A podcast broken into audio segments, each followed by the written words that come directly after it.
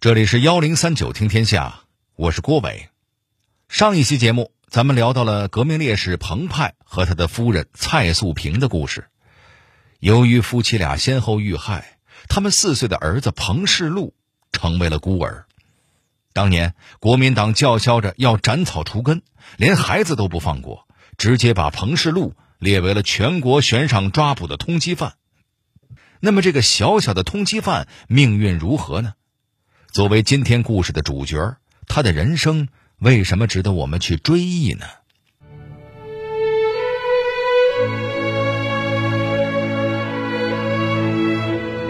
是谁在危急时刻帮助了这个孩子？只有小学学历的他，是怎么成为公费留学生的？中国的多少个第一是他带领团队开创的？幺零三九听天下，郭伟和你聊聊身前一生的彭世禄。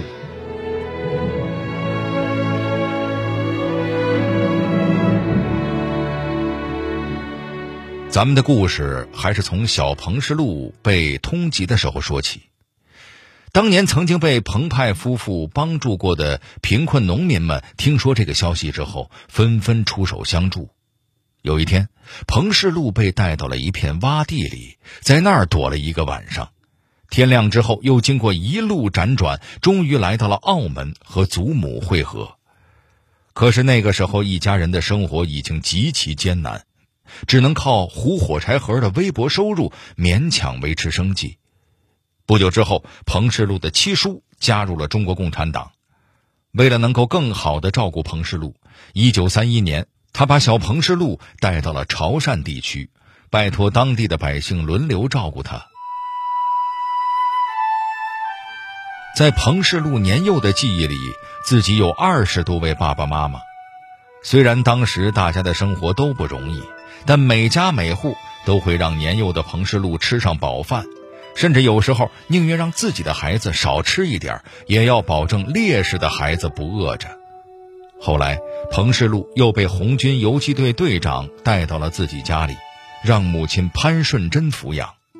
这一待就是一年。当时彭世禄已经六岁了。为了让他能够上小学，全村人一起凑钱把他送到了学堂里。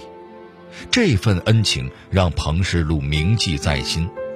他的女儿彭洁在接受采访的时候说：“贫苦老百姓给予他的爱，深深的就在他心里头植根在他的心中。他老是觉得，就是他就是工作一辈子、几辈子也还不完这个恩情。”一九三三年七月，由于叛徒出卖，国民党把潘顺珍和彭世禄都抓进了潮汕监狱。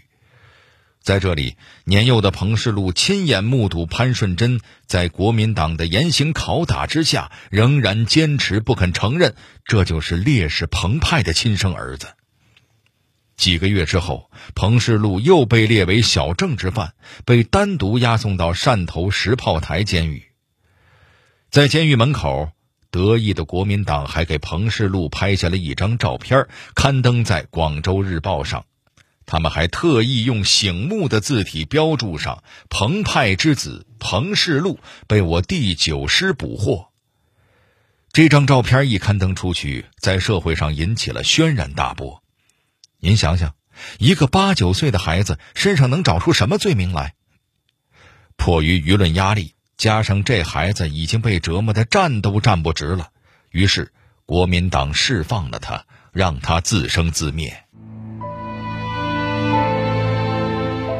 出狱之后，小彭世禄为了回到养父母家，就凭着记忆沿着铁路爬，一路上吃番薯叶，喝稻田里的脏水，大约十三公里的路，这孩子爬了十八天。经历了一系列的坎坷，在地下党组织和爱国人士的帮助下，彭世禄终于和祖母团聚。为了彭世禄的安全，祖母把他带去了香港求学。在读书期间，彭世禄的学识和心智都有了很大的发展。他逐渐从其他人口中明白了自己的特殊身世，知道了父母被国民党残忍迫害的事情。从那时起。向父亲学习这种想法就根植在了他的心中。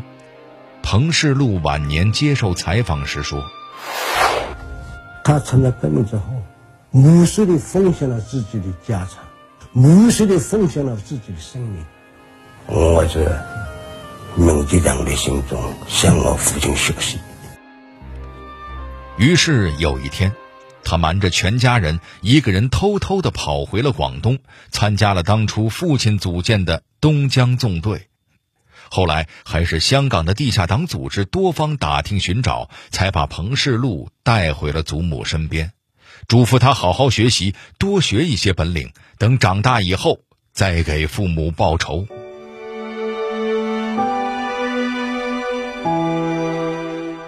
西安事变之后。国共两党决定合作，共同抗击日本。在周恩来的亲自安排下，彭世禄被接到了重庆八路军办事处。在这里，他又获得了怎样的机会呢？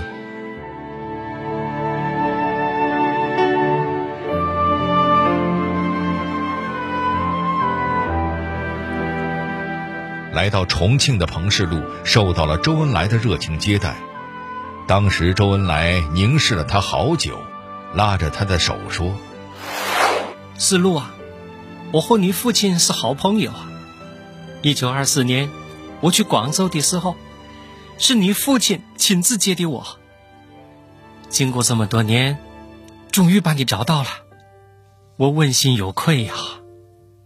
你要继承你父亲母亲的遗志，现在好好学习，将来努力工作。”要做一个对国家有用的人呐！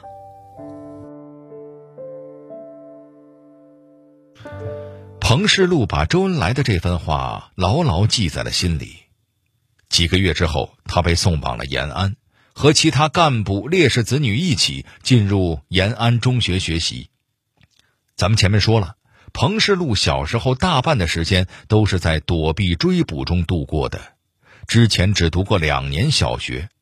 进入延安中学之后，和班上其他学生们比起来，肯定会比较吃力。可彭世禄却一直记得周总理的嘱托，他付出了比别人多几倍的努力，不光赶上了学习进度，成绩也在班里名列前茅。他还常常鼓励同学们说：“我们的父母经历了非人的残酷斗争，甚至为了革命事业牺牲了自己的生命。我们不好好学习，怎么对得起牺牲的父母？”怎么对得起养育我们的党？三年之后，彭世禄又被派往延安自然科学院学习。就是在这里，他发现自己对理工科十分感兴趣，于是他又进入哈尔滨工业大学学习，紧接着转到了大连大学的应用化学系继续深造。一九五一年，二十六岁的彭世禄考上了公费留学的名额。前往苏联喀山化工学院化工机械系深造，相信您肯定也明白，在那个年代，国家培养出一个大学生已经十分不容易了，而要培养一个公费留学生，需要的费用更是一个普通大学生的二十多倍。每一位赴苏联留学的学生都知道，国家为了培养他们付出了多少人力物力，所以他们心里都有一个坚定的信念。一定要学好本领，将来报效祖国。在苏联学习深造的七年时间里，彭世禄白天上课，晚上就在宿舍里整理笔记资料，几乎每天都是深夜才放下书本去睡觉。凭借着日复一日的努力，他不光以优异成绩完成了本科阶段的学习，还获得了苏联颁发的优秀化工机械工程师证书。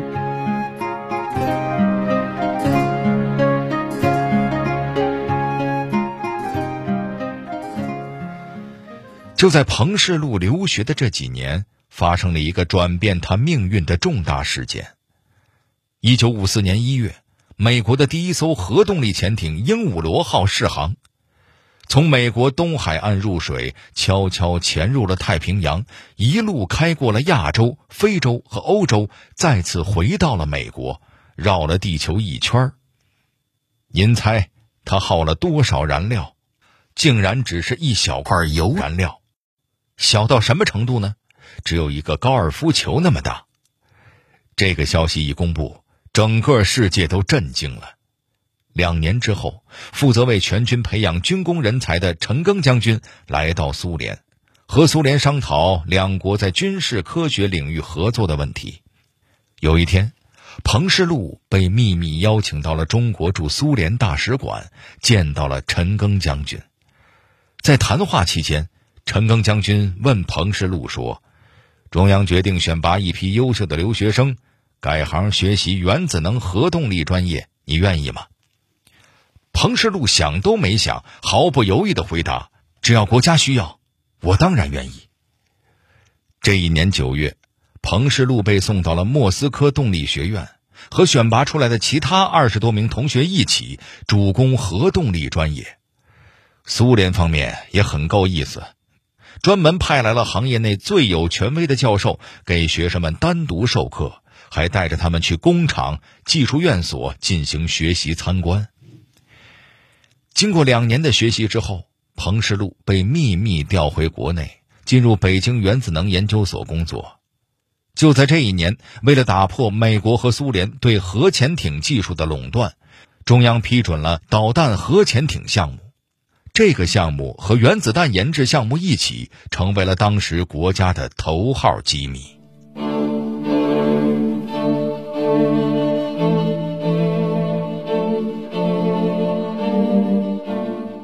就在这时，一个人物的到访，让中国更加坚定了自主研发核潜艇的信念。发生了什么呢？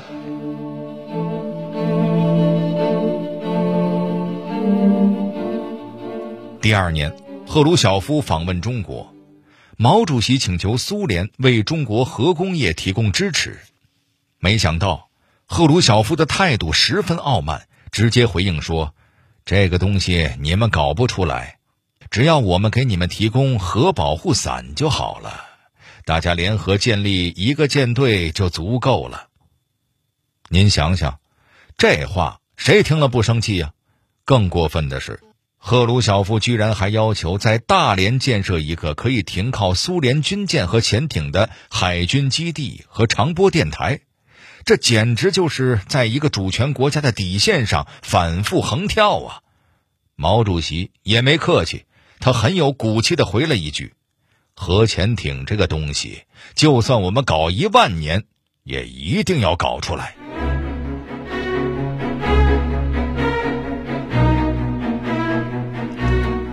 不久之后，中苏关系破裂，苏联把所有支援中国的专家全都撤走。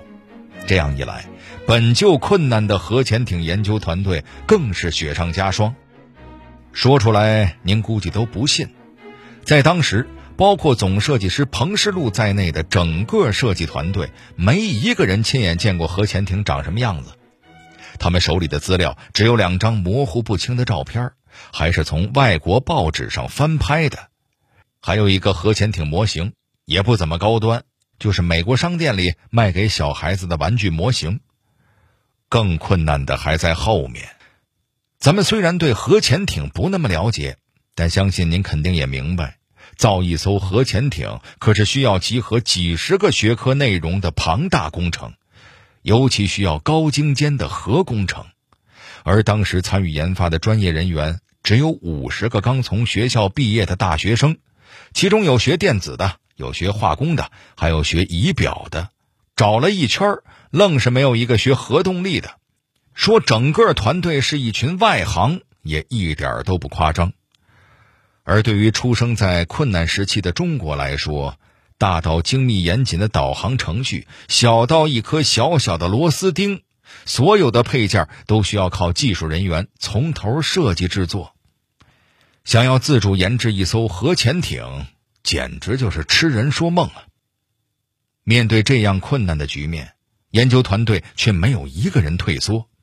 彭世禄决定。先从团队中找出几个稍微懂一点核动力知识的，大家先在一起自学，然后开班授课，先把基础知识搞定，再教大家学英语、俄语，方便以后查阅各种资料。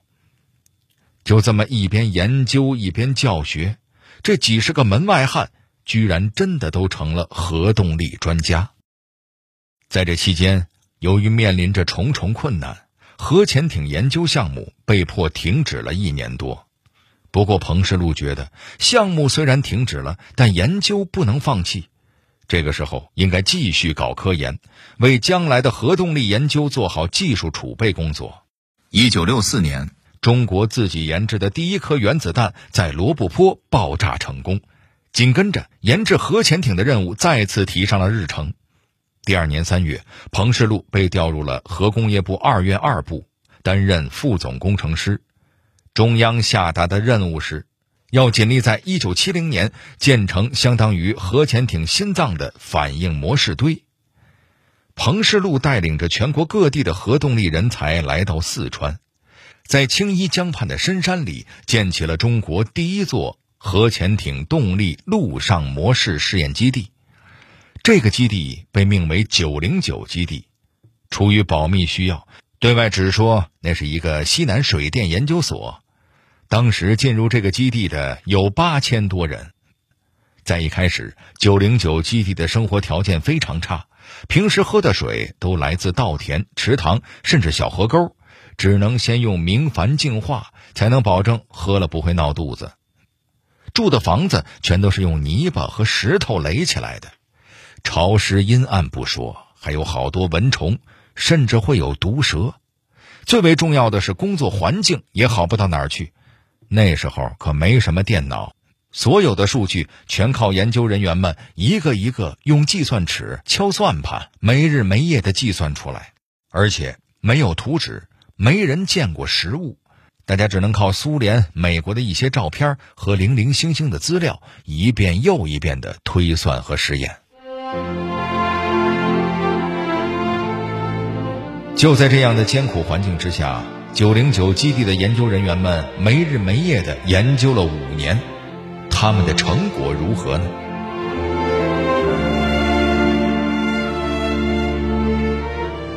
经过五年的反复研究和摸索，在一九七零年七月十八日的傍晚，九零九基地的核反应堆试验开始了。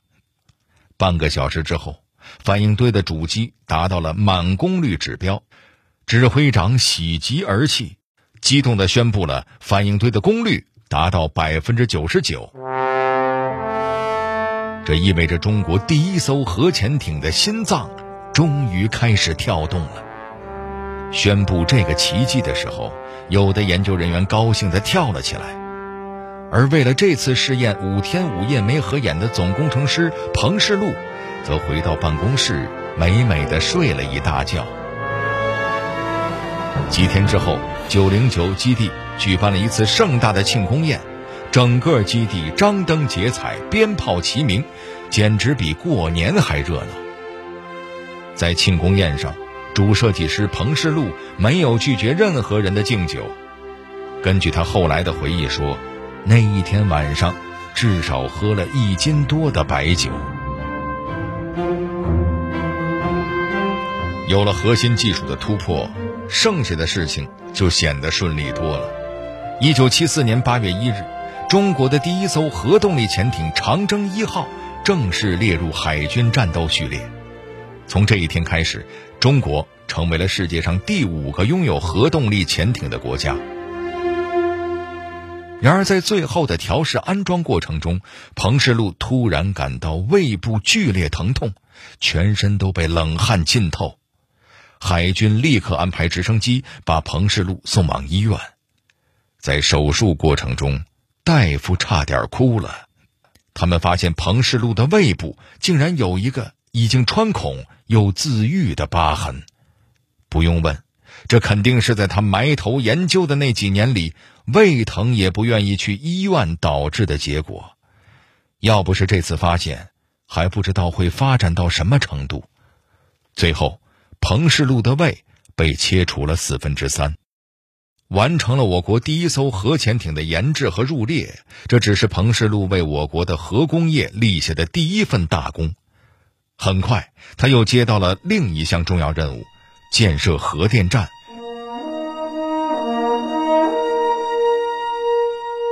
关于核电站，咱们最初的设想是利用广东临近港澳地区的优势。在这里引进国外的先进技术和设备，在大亚湾建设第一个商用大型核电站。一九八二年，已经五十八岁的彭世禄被任命为水电部副部长兼总工程师，大亚湾核电站项目总指挥。跟核潜艇项目差不多，核电站虽然在国外已经有不少成功经验可以借鉴。但是在国内却属于十分艰难的开拓垦荒。首先面临的问题就是，中国的核电站发展究竟该走哪种路线？在当时，世界主流的核电站主要有两种核心技术：熔岩堆方案和压水堆方案。简单来说，就是使用的冷却剂不同。经过反复的调研和论证，最后还是彭世禄力排众议。认为咱们的核电站应该采用国际上技术比较成熟的压水堆路线。路线决定好了，接下来就是埋头干了。为了尽早保质保量的建设大亚湾核电站，彭世禄经常和大家探讨到深夜。彭世禄还有一个习惯，他会随身携带一个写满各种数据的笔记本，核电站数以万计的信息都清清楚楚地写在上面。只要涉及到核电站，每一个数据他都能做到心中有数。顺带一提，彭世禄在团队里还有一个外号叫“彭拍板儿”，因为每次团队遇到重大决策，都是他最后拍板拿主意。渐渐的，这个外号就传开了。每次听到这个称呼，彭世禄总是哈哈大笑，说：“我胆子是大，敢拍板，但我是有根据的。”没错。他的根据就是手里的那些整齐清晰的数据，在彭世禄等人的艰苦努力之下，大亚湾核电站在一九八七年顺利开工。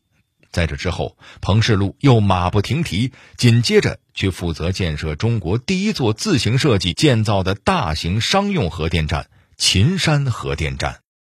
由于彭世禄对中国核工业的突出贡献。当时有一些外国报纸把彭世禄称为中国核潜艇之父，可彭世禄本人听了却很不认可。他说：“我若称为之父，成百上千做出卓越贡献的核潜艇设计者、建造者又是什么呢？中国核潜艇研制成功，绝不是一两个人的作用能及的，它是集体智慧的结晶，没什么之父之说。”我充其量就是核潜艇上的一枚螺丝钉。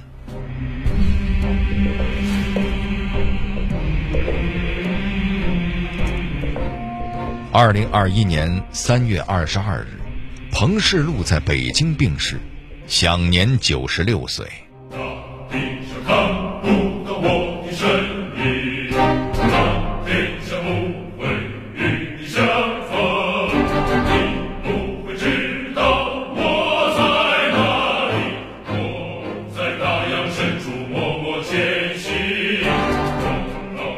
三月三十日，在英雄核潜艇的歌声中，彭士禄最后的心愿得以实现。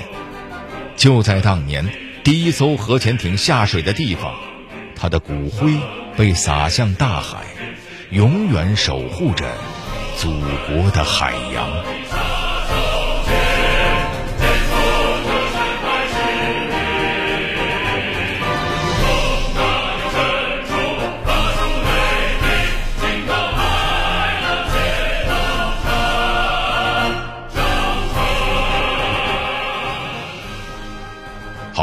这里是幺零三九听天下，我是郭伟。